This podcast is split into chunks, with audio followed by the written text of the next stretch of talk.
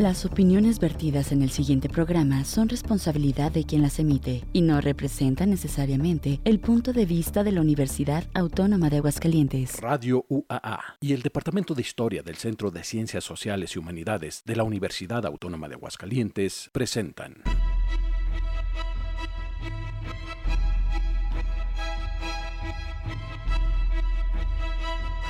La terca memoria. Historias para contar.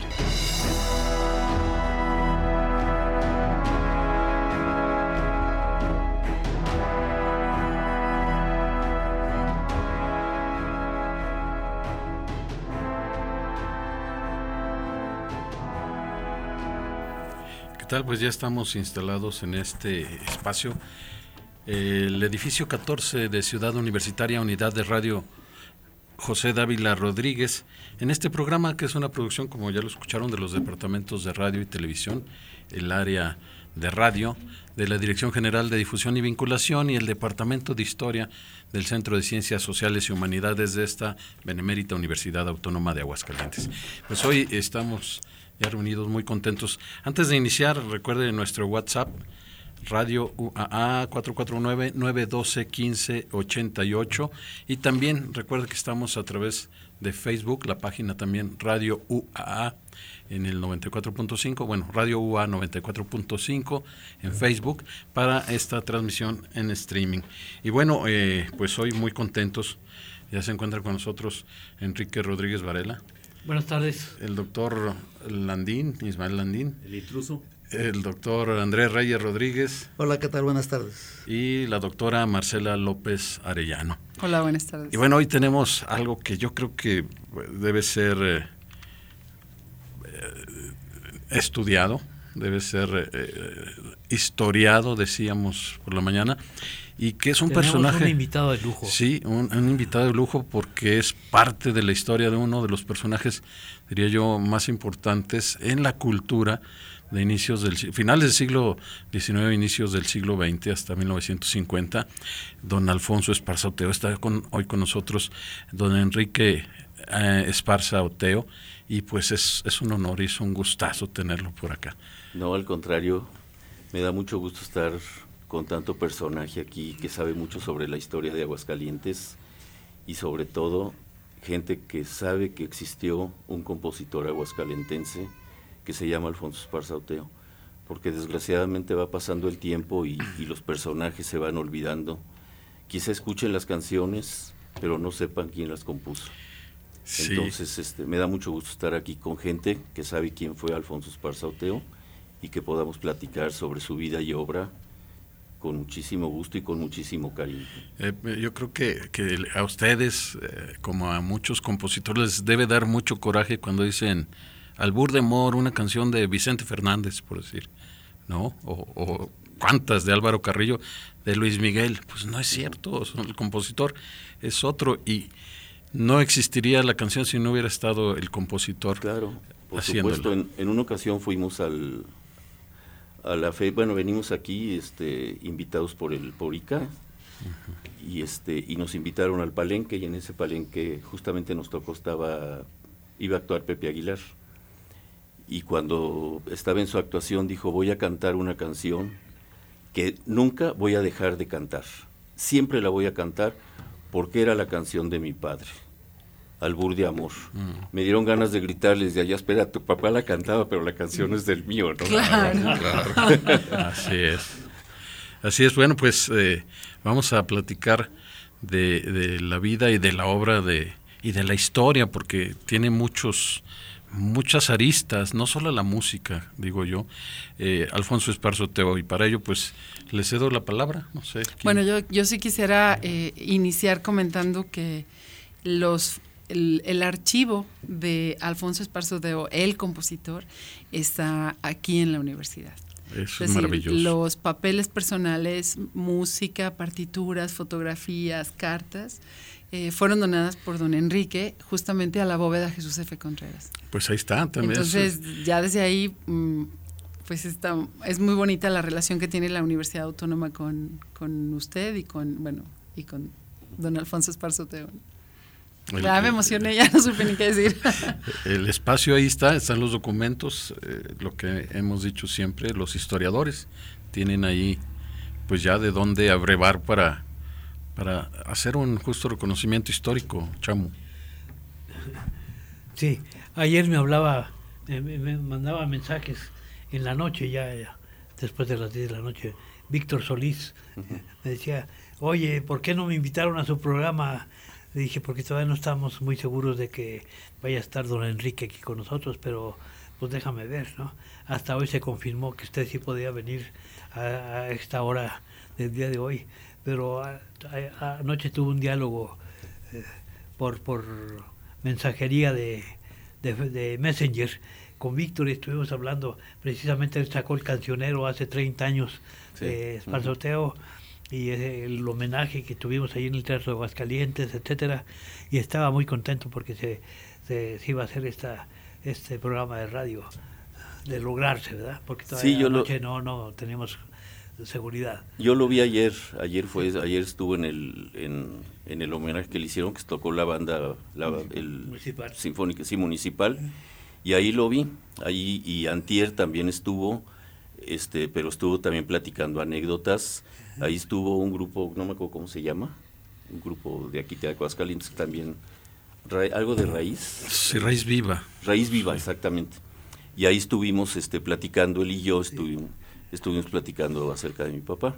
Y hoy pude venir, bendito sea, porque a las 5 era, teníamos un evento en el en el jardín de San Marcos, pero se pasó para las siete y media. Entonces luego luego le avisamos a, la doctora Marcela, este, hoy sí puedo ir y me va a dar mucho gusto estar ahí. Mm, pues qué bueno. Díganle a Víctor que se venga, que le damos 15 minutos para que llegue, para que no se carrería.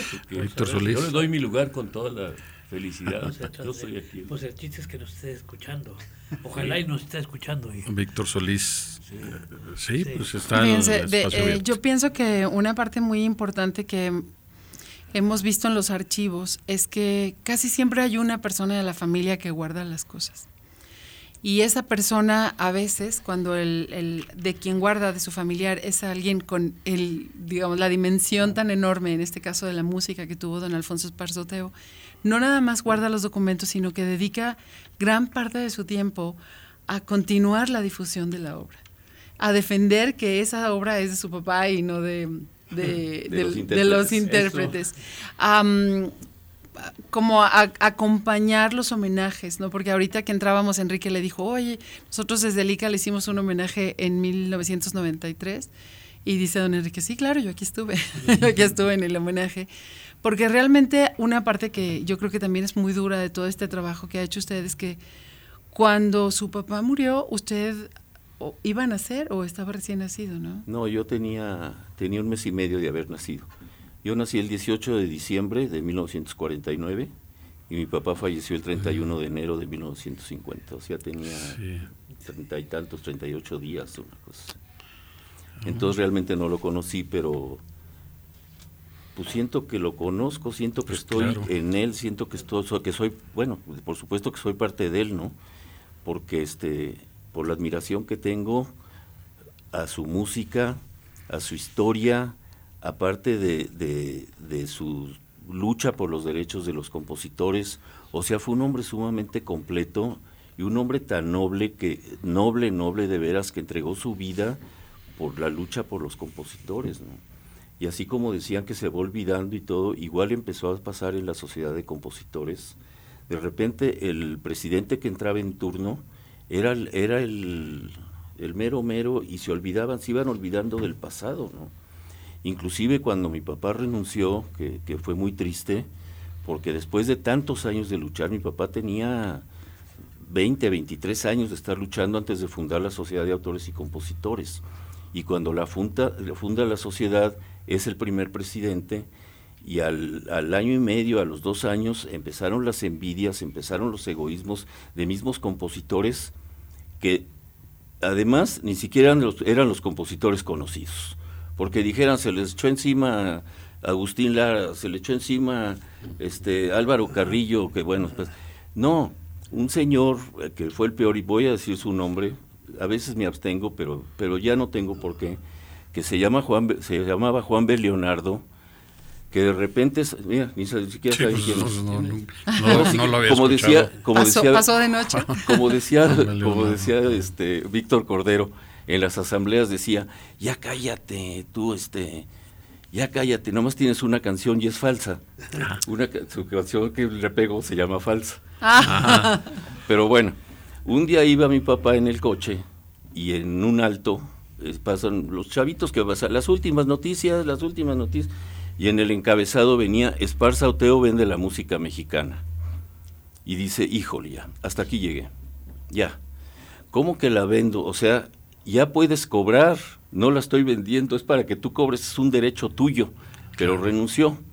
Y entonces este señor, bueno, cuando entró mi papá, yo tengo el acta constitutiva, ustedes también, se las traje aquí, tienen una aquí copia. la copia del acta. Y el acta constitutiva dice Sociedad de Autores y Compositores de México. Cuando entra este señor le cambia y le pone Sociedad de Autores y Compositores de Música, para decir que él había sido el fundador y el primer presidente de la sociedad. O sea, gente que duró además uno o dos años, pero, ese, pero así se llamó durante años, hasta que entró Roberto Cantoral de presidente, y él dijo, ¿por qué se llama de música? Vamos a cambiarle que sea Sociedad de Autores y Compositores de México. Le digo, así se llamaba originalmente. o sea, no, Usted se lo dijo a Cantoral. a Cantoral, yo se lo dije a Cantoral. Qué bien, qué bien. Sí, le dije, no, o sea, así se llamaba, lo que pasa es que ese señor vino y le cambió, pero en el acta constitutiva dice Sociedad de Autores y Compositores de México. Qué bien. Y ese, ese, lo que ahora tiene la bóveda Jesús Contreras como archivo, ¿de- ¿a partir de cuándo fue eso?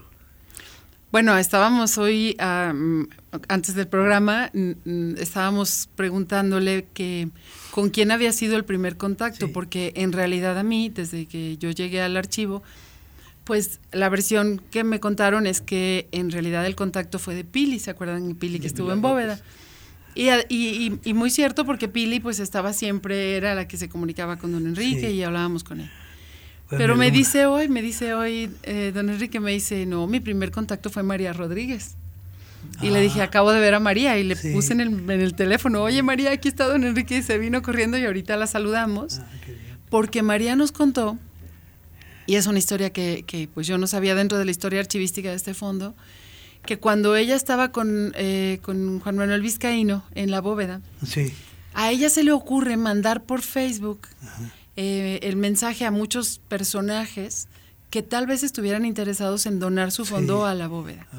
La única persona que le respondió fue don Enrique Ah, fabuloso. Y ahí fue donde hicieron el primer... Usted usted le contestó, ¿verdad, a María? Sí, yo le contesté y le dije, a ver, ¿de qué se trata? Estoy muy interesado. Yo siempre me gusta todo lo que quieran hacer por mi papá, yo estoy puesto, ¿no? Y entonces ya, pues, a ver, dame tu teléfono, este, tal, tal, tal, yo te llamo, hablamos por teléfono y dijimos, este, pues va, le dije, va, yo tengo documentos, tengo todo. Cuando quiero, le digo, ¿pero qué? Platícame qué es la bóveda Jesús F. Contreras. Pues es un lugar donde se va a resguardar, un lugar especial con un climatizado y todo para que se conserven las obras. Y le dije, por supuesto que estoy puesto, entonces, este, ahora sí salió verso así, salió puesto que estoy puesto. Y entonces, este, Vizcaíno fue a México, donde yo vivo, y fue a mi casa, a su casa, inclusive ahí comimos y todos estuvimos platicando, y ahí yo le di varios documentos, y le di, bueno, nos pasamos como seis, siete horas grabando, haciendo grabaciones, grabaciones de, de música que yo tenía. Y este, después de eso se perdió el contacto. Yo habla- hablaba y este, el que entró después de él me dijo, yo le llamo, si hay algo yo le llamo, pero ahorita no hay nada que hacer. No me acuerdo del nombre de este chico, lo dijeron hace rato. Este, y no, nada, Adrián Gerardo. Ah, sí. posiblemente. Hasta que un día dije, ¿por qué tanto que doné y tanto que hice? Y si de repente se corta el contacto, ¿no? Entonces dije, voy a volver a hablar, porque este señor no me, no me contestó, la, o sea, no me, no me respondió nada, ¿no? Y entonces me contestó Pili, Pilar López, me contestó ella. Y sin conocerlo ni nada, buenas a primeras, hablamos como dos horas por teléfono. Platicamos chismes y de todo lo posible. Pero ya hubo un acuerdo. Sí, entonces me dijo, déjame hablar con mi jefa, con la maestra Aurora, y Pero- este, y vamos a ver qué hacemos. Y entonces ya después me hablaron, oye, si tienes muchas cosas que no se puede, podrías venir a Aguascalientes, traerlas y aquí las...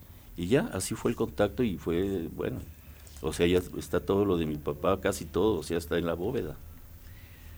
Muy bien, tenemos que hacer una breve pausa musical.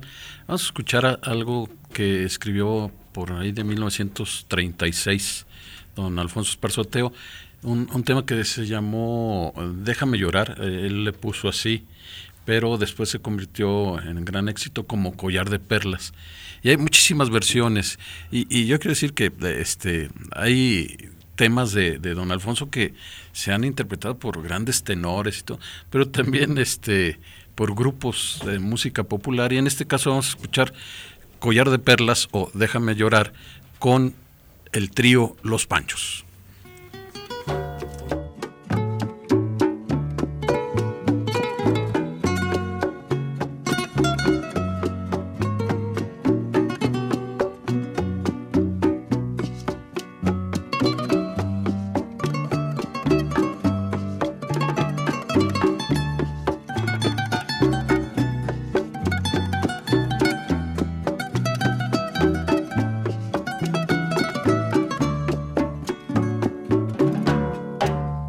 Siento en el alma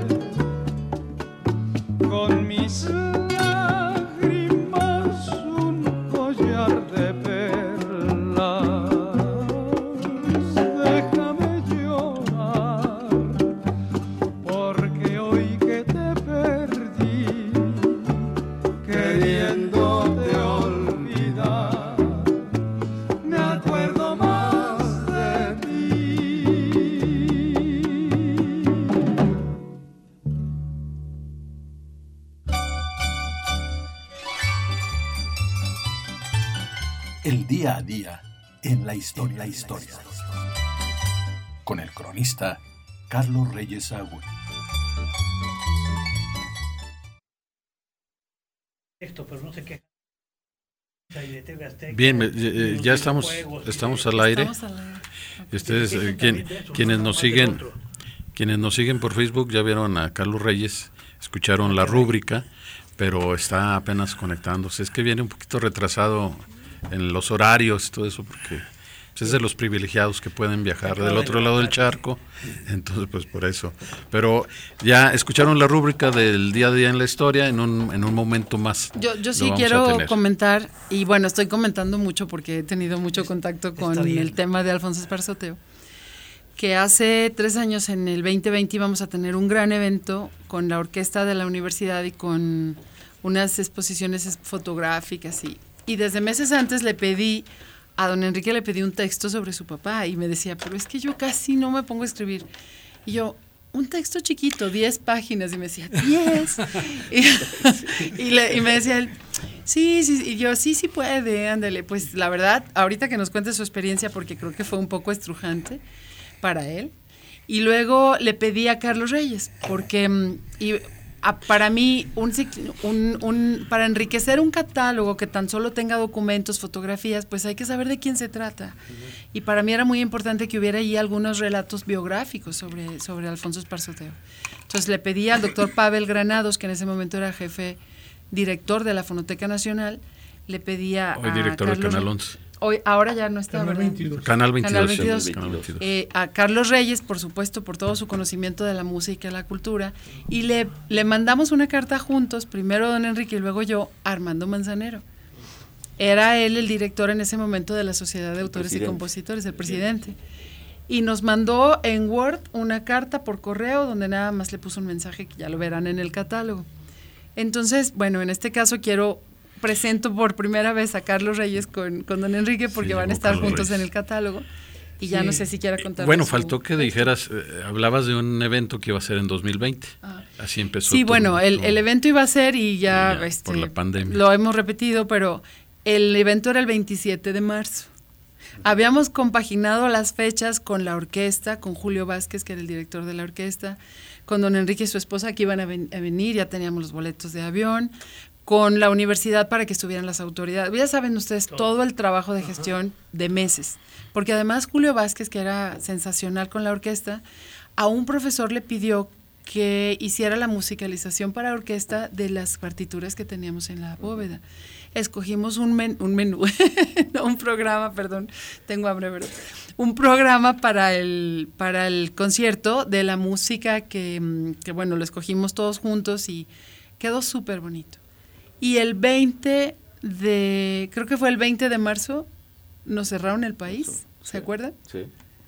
Y le llamé a don Enrique. Me llamó y me dijo, ¿qué crees? Que se suspende. Híjole, no, me dio mucha tristeza. Pero bueno, ahorita que dijo sobre el escrito de 10 páginas que tenía yo que escribir, así como mi papá luchó por los derechos de autor, yo no puedo dejar de reconocer que en ese escrito me ayudó muchísimo mi hijo Adrián hacer el, el escrito. Mi hijo Adrián es, no sé si lo han visto, es, cro- es cronista deportivo, sale. De Televisa, De ¿verdad? Ah, Televisa, sí, sí. sí, claro. Y yo, yo siempre que lo escuchaba decía, no hay mucho esparzo, todo tiene que ser algo de, ah, mire, ah, ahorita Sí, ya es se este, confirma. eh, hasta en un, en un partido lo dijo el perro Bermúdez, estaba mi hijo en la cancha, era el, el- Ajá. el reportero de cancha, Ajá. y lo dijo, este, en la cancha tenemos a un reportero de este con un apellido de mucha alcurnia, ya es como el perro, ¿no? de mucha Qué alcurnia. Después dice, porque aparte de todo, dice, hay un parque en la colonia Nápoles que lleva su nombre, entonces, Adrián, ¿qué eres de, del maestro Ah, Esparza? Te dice, ah, pues es mi abuelo. Ah, qué Qué bien. bonito. Qué bien, sí. Bueno, eh, eh, saludos a la gente de, de Facebook, eh, Juan Pablo Bistec, Corín Mora, Luis Arturo Sosa y otros más que no aparecen aquí sus nombres, pero gracias por, por escucharnos. Y decíamos de las aristas de Alfonso Esparza Oteo. Bueno, para esto, eh, eh, antes, antes de seguir, puede, ya que tiene a su hijo, puede grabarse, porque usted tiene una forma de expresarse muy fluida, muy bien, grábese y luego que lo traduzca a su hijo. Para esto que, que estamos Para pensando que, se para puede que hacer. escriba la, toda, la biografía, pero desde la memoria Sí. De Habla- todo lo que usted ha juntado en la vida. Con una grabadora. Y guardar, porque tienen una voz también muy, muy Sí, bonita, muy también. agradable. También. Es pues como poesía viva de México. Así es. Más o menos así. Sí. Ah, pues sí, claro. canciones. Narrándolo. Sí, se lo voy a proponer. Sí, o- Nomás que tenga tiempo porque lo mandan lo mandan al mundial, luego lo mandaron a Europa otra vez. Ahorita está en Estados Unidos. Que por cierto tiene por ahí una foto con Messi. Sí. Qué bueno. Ya Ahorita- me la enseñó. En, en- en radio no la van a poder ver, pero los aquí presentes sí. Pero por Facebook, en Facebook, sí. ahí está, las- allá está la cámara Ahí también. está por Facebook. Y Muéstrenla para acá, para la cámara, porque sí se, se va a ver. Qué bueno. A ver, a ver, a ver. Bueno, ¿Y cómo se llama el hijo, dijimos? Adrián. Adrián. Adrián Esparza Oteo. Esparza Oteo. ahí está. Qué bueno. Muy bien. Pues No, pues este, Messi Ese es es un el Miami. personaje también. ¿no? yo ¿Es en decía, Miami la foto? Sí, es en Miami. Ah, qué bien. Es en Miami. eh, de estas aristas, hay una parte de Esparzo Teo, y esto a lo mejor el chamuco, sí, lo- de- de- en la revolución, Bueno, que pues tendría también, es que, 21. eh, Sí, en la revolución. cuando 21 cuando años, mataron sí. a Álvaro Obregón, Esparza Oteo estaba con su grupo cantando Limoncito. Sí. Estaba dirigiendo, él era director de la orquesta típica Sí, presidencial. exacto. Entonces ahí él, al momento de la comida él estaba amenizando ahí con, con su orquesta y en ese momento llega el, el Santoral. ¿Cómo? Que por cierto, León Toral, por cierto. Y ahí le, le suelta siete balazos ahí. que por cierto eso fue recordado en el asesinato de Colosio. Sí, claro. Sí. Pero yo no sé, por ejemplo, este si, si don Alfonso haya escrito algo como memorias, como diario suyo, sobre ese momento tan, tan importante de la historia de México. No, no, nunca escribió nada. Nada. Lo que sí me platicó mi mamá que ese día llegó desencajado, llegó así triste. No había redes sociales que se enterara no, uno no. luego, luego. De claro. No, que llegó y que le dijo, no tienes idea de lo que acaba de pasar, ¿no? Pues, ¿qué pasó? Dice, asesinaron al general Obregón. Y sí fue algo muy duro para él, presencial, precisamente cuando estaba tocando, estaba tocando el limoncito, que era la canción favorita del general Obregón. Que por cierto eh, usaban como, bueno, como uniforme, digamos, se vestían de charros. ¿sí? Ah, sí, la, la- la orquesta, orquesta, típica. sí. Sí. Sí, aquí eh, yo, yo Era quisiera... este, sí, sí, sí. Este, decir que, bueno, Esparzoteo surge en un momento particularmente determinante del desarrollo de la música popular mexicana, porque es justo cuando empiezan las grabadoras, ¿sí? Es decir, eh, hasta antes del tocadiscos, de la grabación, del disco, la única manera de escuchar música era haciéndola, ¿sí? Y entonces fue así como se desarrolló la música popular mexicana. Pero surgen las, las grabadoras y entonces surge otro tipo de, de artista, ¿sí? Como Esparzo Teo, que ya no es tanto como el tro- trovador pueblerino. Cuando dices grabadoras te, te refieres a casas Sí, grabadoras. sí, claro, sí, sí, Porque, la porque el doctor se quedó así Sí. como... Difiero respetuosamente. Los ritmos y canciones de Esparzo Teo, desde que yo era niño de cuatro años, las escuché sin saber ni quién era ni de dónde venía.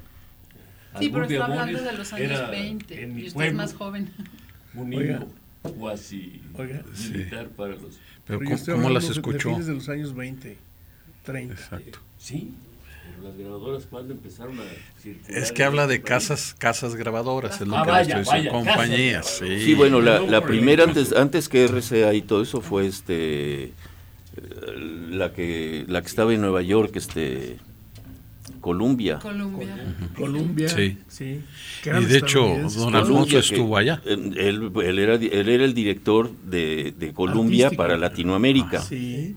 sí, Entonces sí. grabó y grababa con personas no nada más mexicanas ni nada, grabó con Ruby Martínez, que era uno era creo que era panameño Ajá. y el otro creo que sí mexicano, no sé, pero este pero bueno, este ahí fue donde donde empezó la radio y eh, la primera en Claro. México fue X X y L Y no C y L, C Y L que después se convirtió en lo que ahora es la XCB, la B grande de México. Pero comercial.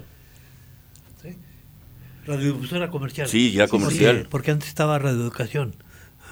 Pero bueno, eh, eso no importa ahorita. Sí. Pero es bien importante lo que dice porque estamos cuando asesinan a, a Obregón en el En 28. 1928. Fíjate, 28, sí. ya para entonces lo que tú dices Ahí ya, va es- para ya está en arriba. desarrollo, sí. sí. sí, sí, sí. Y bueno, desde luego la radio, que es la Sí. XW.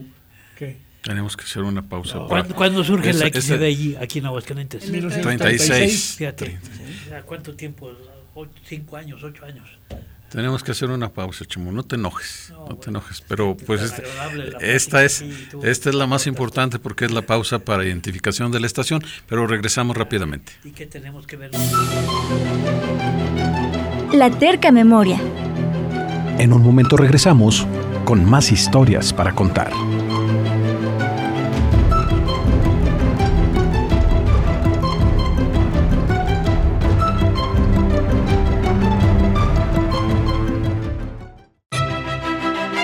La terca memoria. Regresamos. Tenemos más historias para contar.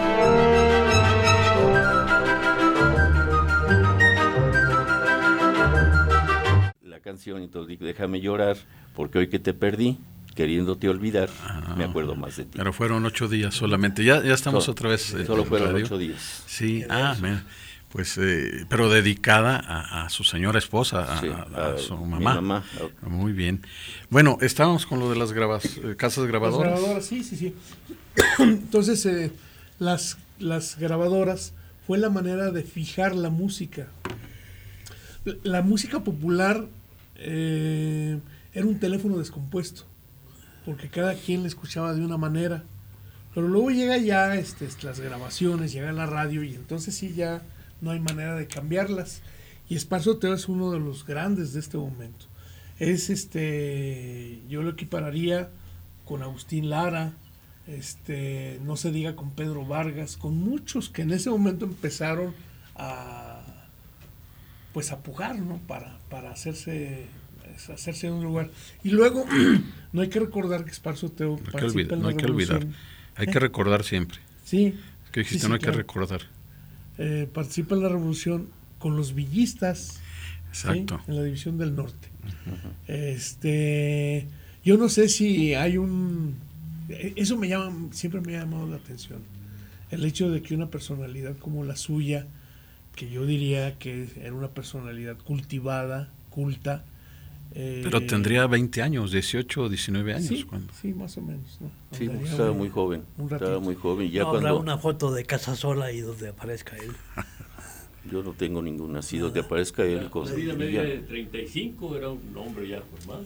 Yo me acuerdo de una anécdota de un programa de televisión, no sé si es el caso de, de Espacio Teo, pero me suena, de un personaje que es eh, hecho prisionero por, por una de las facciones y que lo van a fusilar, pues, le ven las manos y dice, no, no, no, pues este, este no es un soldado, este no es un hombre de campo, este es un espía.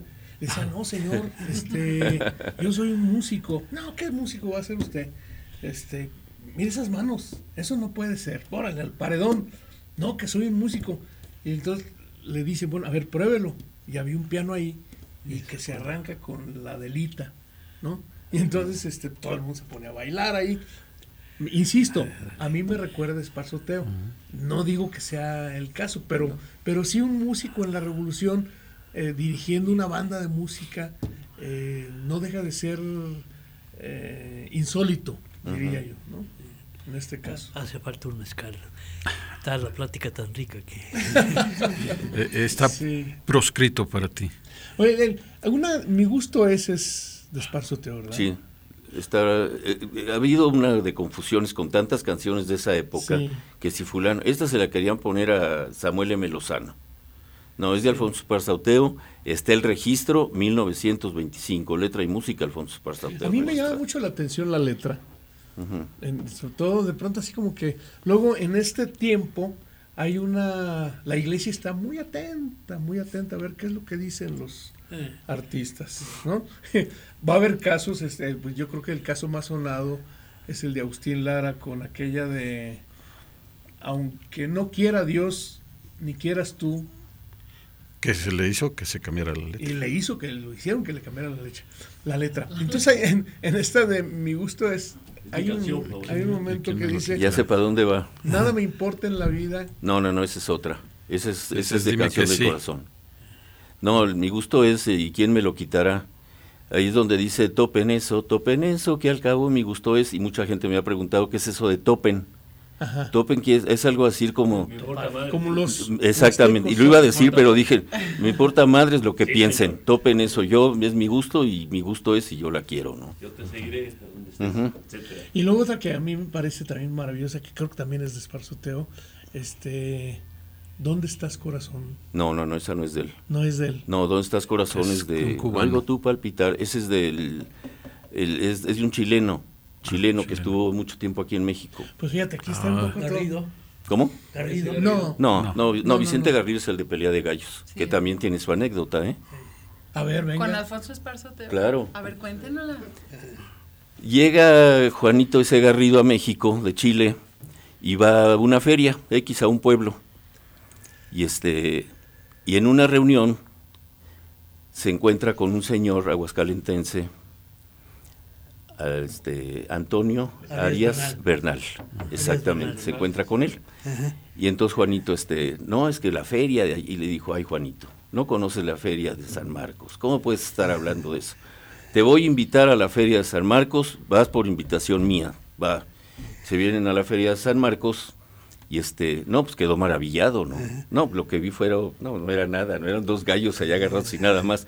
No, esto sí es feria, ¿no? Ya pasó, se regresan a México y le dice don Antonio, dice, bueno Juanito, ya fuiste allá, ahora yo te voy a pedir una cosa, le vas a escribir una canción a la feria de San Marcos. Sí, cómo no, con mucho gusto, don Antonio, no sé qué. Pasaron los días y le hablaba a don Antonio, este, ya está la canción, Juanito.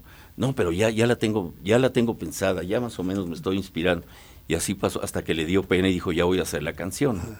Hizo la canción y le habló a don Antonio Bernal Arias. Ya la tengo, ya tengo la canción, ya la puedes venir a escuchar cuando quieras. Ah, pues voy, vamos a ponerle fecha tal. Y entonces le dijo, ¿puedo llevar unos paisanos? Sí, claro que sí, con mucho gusto para que también escuchen la canción. Llega el día, Juan S. Garrido, ya, por cierto, Juan S. Garrido lo traté mucho, bellísima persona. ¿eh? Ya tenía bocadillos y todo ahí preparado porque iba a llegar don, don Antonio con los paisanos. ¿no? Pues tocan a la puerta, llega, abre y era don Antonio. Pase, don Antonio, dice, sí, aquí traigo a mis paisanos. Manuel M. Ponce y Alfonso Esparza Oteo. Vámonos. Que Juan S. Garrido se quedó ah, impávido, que dijo, híjole, ¿no? A ver, queremos oír la canción.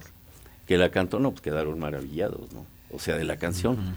Entonces ya cuando se iban, que mi papá le dijo, le dijo, Juanito, nada más, vio la- ¿le puedo hacer un par de correcciones a la partitura? No a nada la melodía ni nada, sino a la partitura, alguna escritura, algo así.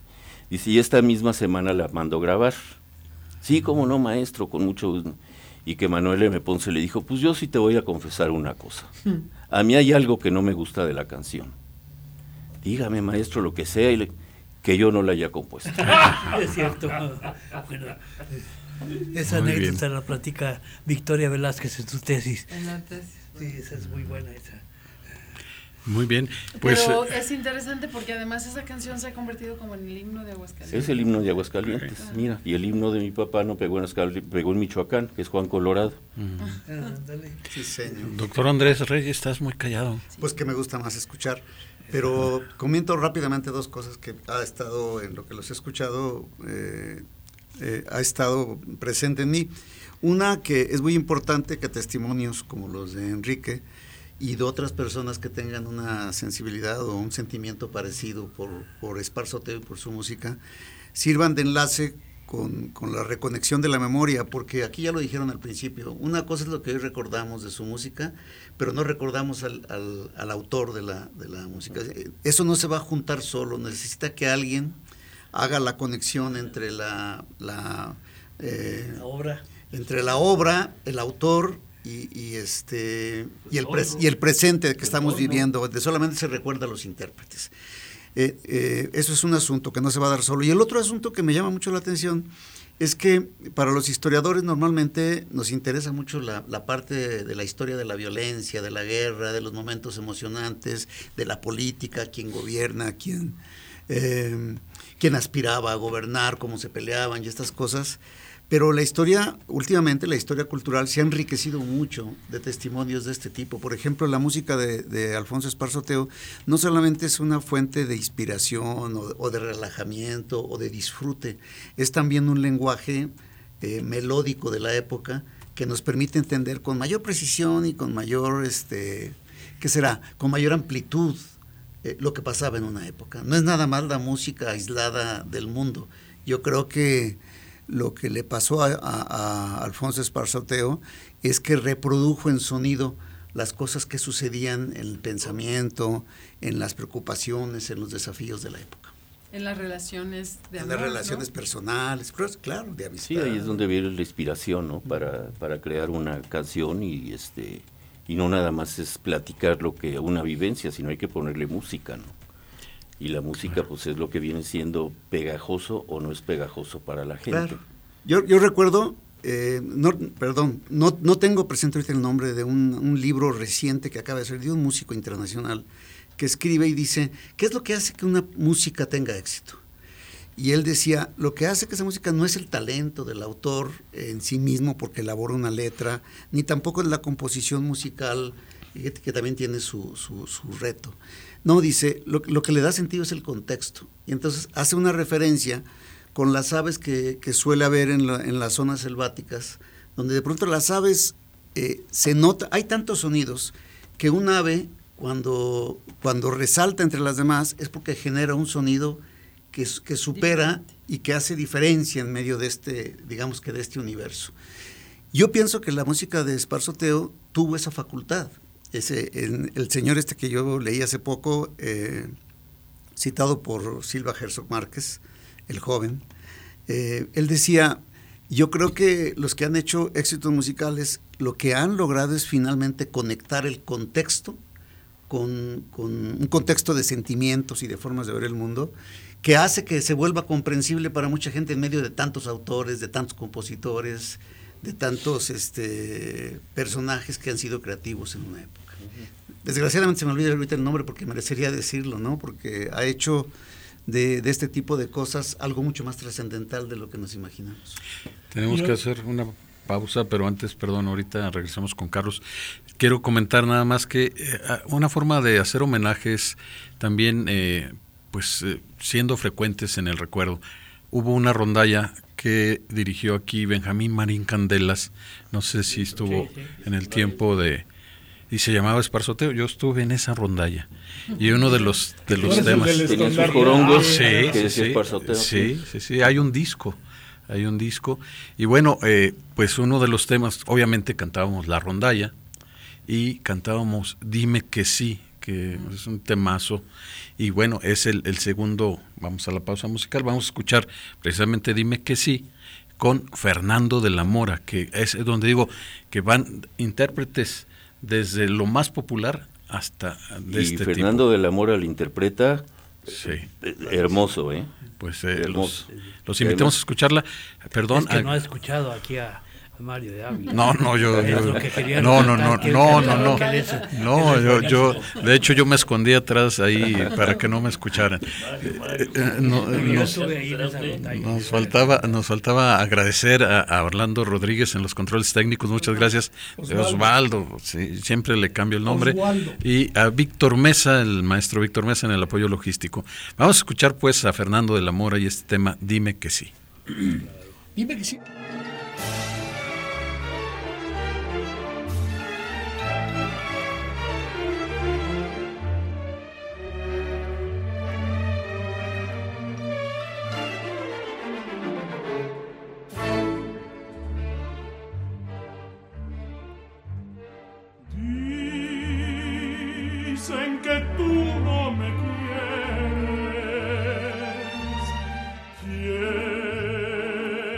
Escucharlo de ti.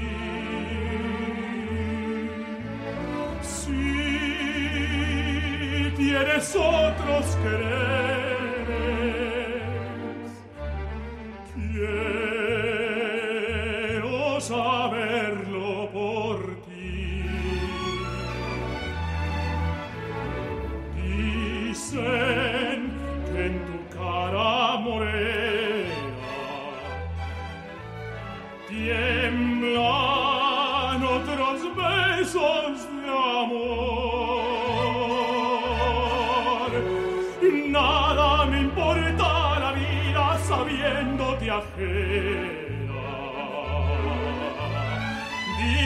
que mienten que nunca tendrás otro amor.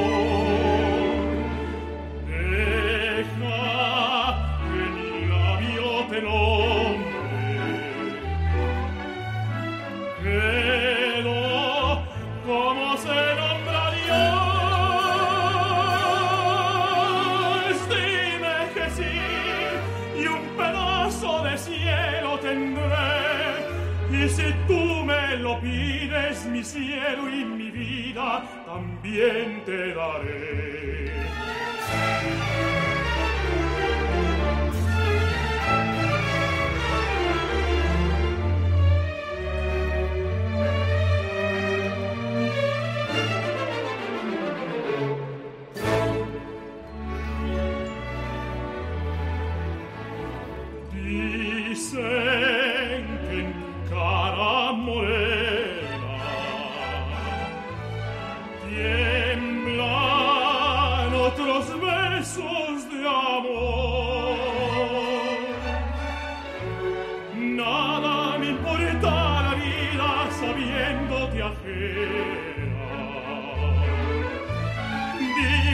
Mienten que nunca tendrás otro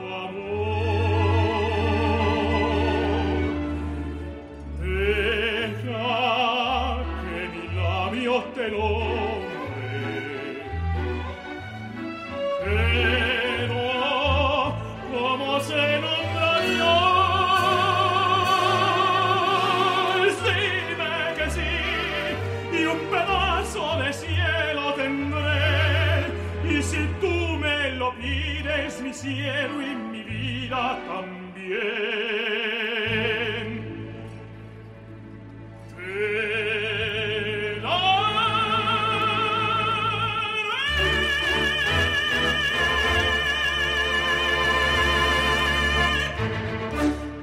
Te ¿Ah, sí? toda mi infancia. Ajá. Que empezaba ahí donde está el Jardín San Marcos y terminaba en la 21 de agosto. Yo ahí viví en la calle Alfonso Esparza Teo 103.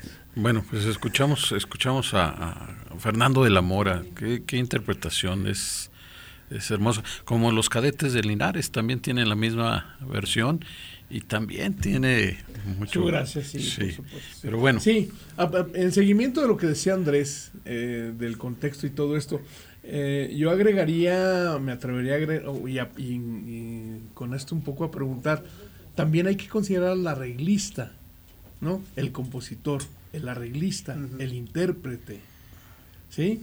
Porque una buena canción con un mal arreglo, pues este, se puede perder, ¿no? Entonces uno preguntaría, ¿qué es más importante, el compositor o el intérprete? Yo creo que todo. Un intérprete no sería nada sin una canción. Y un compositor, hay cantautores, los hay.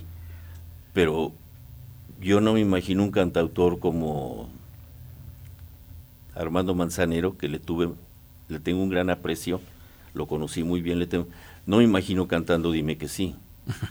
Como, o sea, para mí hay tres canciones, tres canciones mexicanas que son para voces top, arriba, que son Granada de Agustín Lara, Júrame de María Griver y Dime que sí de Alfonso Esparzateo.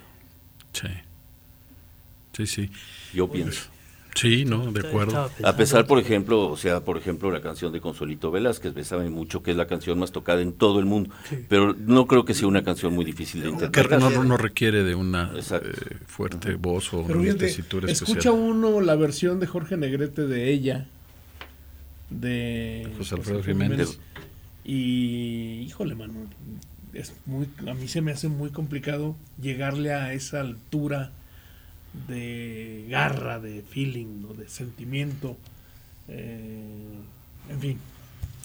Pues estamos casi yéndonos. Oye, eh, tenemos que ir Hoy vamos a resumiendo. hablar de, hace falta, y vamos a decir que eh, los temas de historia que, que hacen falta aquí en Sí. Aguascalientes. Uno sería la historia de la música popular en, en Aguascalientes. Sí. Y bueno, está Manuel M. Ponce, Alfonso Esparzoteo, eh, José María Napoleón, este Chucho Navarro. El alma o sea, latina. Alma Latina. O sea, hace falta, por ejemplo, ese tipo de, de trabajos de historia sobre la música en Aguascalientes. O de Aguascalientes, o de Aguascalentenses, o de Aguascalentenses. Yo creo que en materia de historia cultural está prácticamente todo por hacerse. Sí, yo no digo que no, pero en, en este caso A ver, yo tengo aquí Estoy una- resaltando eso. Bueno, Sí, una mención. con el libro Guácala. Prácticamente por ver, Guácala. Yo, Ah, yo tengo una mención aquí que hacer. Guácala. Por ejemplo, en Oaxaca, el teatro donde se presenta la música donde es sinfónica se llama Macedonio Alcalá. Sí. Ah, sí. ¿sí? Su preciosa canción, Dios nunca muere. En Yucatán, ni se diga cómo tienen a sus compositores, el teatro Armando Manzanero, el, el- este, a, a Ricardo Palmerín, este, todos llevan un nombre así. Alfonso Esparza Oteo no tiene ninguno de los patios que hicieron, muy merecidos los 13 que pusieron. Alfonso Esparza Oteo no lo tomaron en cuenta. Y el teatro de Aguascalientes se rompieron la cabeza poniéndole el nombre. ¿Por qué no le pusieron a Alfonso Esparza Oteo, que es donde se presenta la música? Si en todos los lugares al compositor lo han respetado y donde se toca música le ponen su nombre. Y Alfonso Esparza Oteo no. Yo creo que eso se puede, se puede proponer. Sí, Claro. Ah, es la obligación Congreso. de tener memoria que siempre he exigido yo. No, lo, lo que pasa es que, bueno, esto que, que, usted comenta a mí me parece que es uno de los graves vicios que ya se ha dicho, cómo eh, abusamos, usamos y abusamos de Guadalupe Posada, Saturnino Herrán, recientemente Jesús F. Contreras, y hay muchísimos otros artistas que ni en cuenta, que no, no nos acordamos de ellos. Este, estamos, eh, hacemos cuentas, bueno, Francisco Díaz de León. Francisco Díaz de León, Gabriel Fernández, de Ledesma, infinidad de artistas a los que no se les dedica nada. Porque es muy fácil hablar de Posada. Hay muchas cosas. la lengua, muchas, eh, sí, este, muchos materiales, pues. Es muy fácil hablar de, bueno, Saturnino Ramp son modas también, ¿no? Y sí, yo estoy totalmente de acuerdo en que, en que esto que señala Enrique, habría que hacerlo, ¿no? La historia de la música. Hay una historia de la música de Mario Mora Barba, que creo que se llama Música en el Alma, que bueno, es un recuento periodístico hecho hace 30 años, una cosa así. Pero, este... No es un libro eso.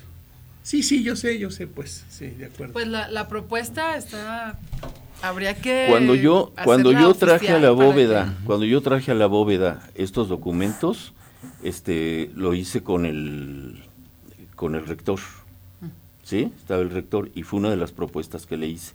Yo estoy trayendo con mucho cariño y con mucho gusto nada más quiero que la universidad me apoye en que al Teatro Aguascalientes se le ponga Alfonso Esparza y me dijo claro que sí vamos a o sea también lo podemos lo podemos unir a esta petición si la si digo si están de acuerdo en que se en que se haga ¿no? sí, sí, pero un rector es como un gobernador promete pero no cumple todos bueno bueno pero puede es una propuesta no que puede barbero, presentarse priista condenado en el evento de ahorita que, que va a haber en el, en el jardín San Marcos va, voy a conocer al presidente municipal se lo voy a proponer pero muy bien. que no salga tanto de ay tú porque eres el hijo no sino que la gente de Aguascalientes, gente importante, claro. a ustedes que saben tanto de historia claro, de Aguascalientes, claro. también les pediría, por favor, que también hagan la propuesta. Sí, claro. Sí. Bueno, de pues. Música, es el de la obligación primaria. Escuela de música, hay, hay varias escuelas ya de música. La obligación de tener memoria consistente, porque saben qué, por qué y para qué. Claro. Incluso. Es la, la obligatoriedad. Bueno, eso puede salir ya de aquí, pero eh, tenemos que dejarlo como una como una propuesta, este, como trabajo para el, al menos para la gente de la terca memoria. Nos estamos yendo, Enrique. Buenas tardes. Doctor Landín. Riqueza que debe multiplicarse. Carlos Reyes. Sí, felicidades por este esfuerzo tan generoso de eh, mantener viva la memoria, el patrimonio que nos pertenece a todos, este, disfrutarlo a través de la escucha eh, ojalá y, y, todos fueran los, los herederos de artistas, eh, todos hicieran una labor como esta. Felicidades. Gracias.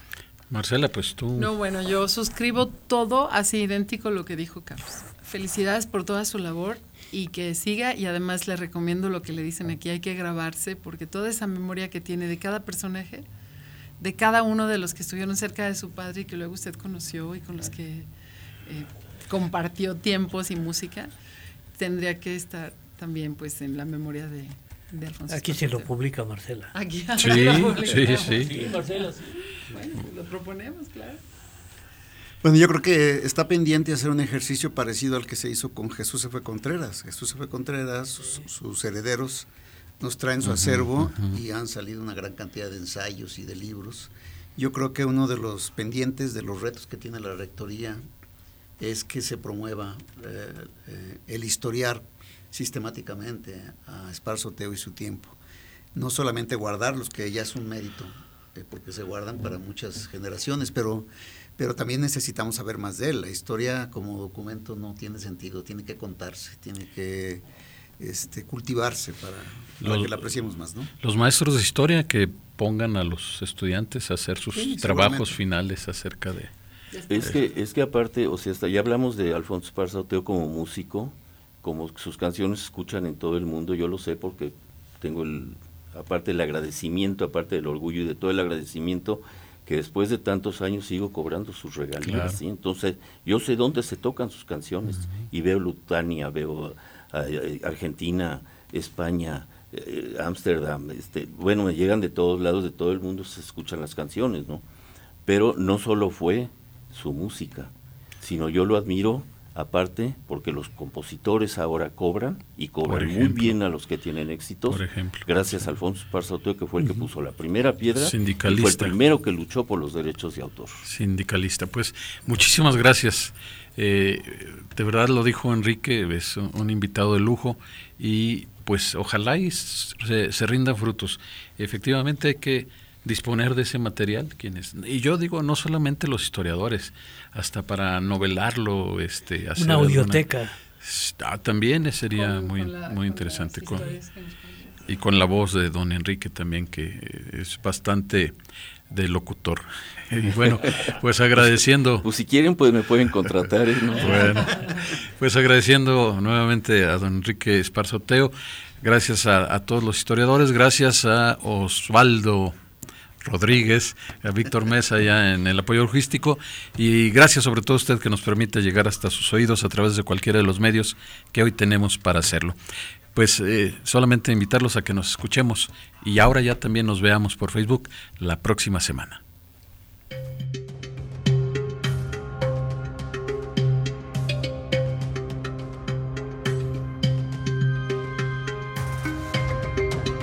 Radio UAA y el Departamento de Historia del Centro de Ciencias Sociales y Humanidades de la Universidad Autónoma de Aguascalientes presentaron.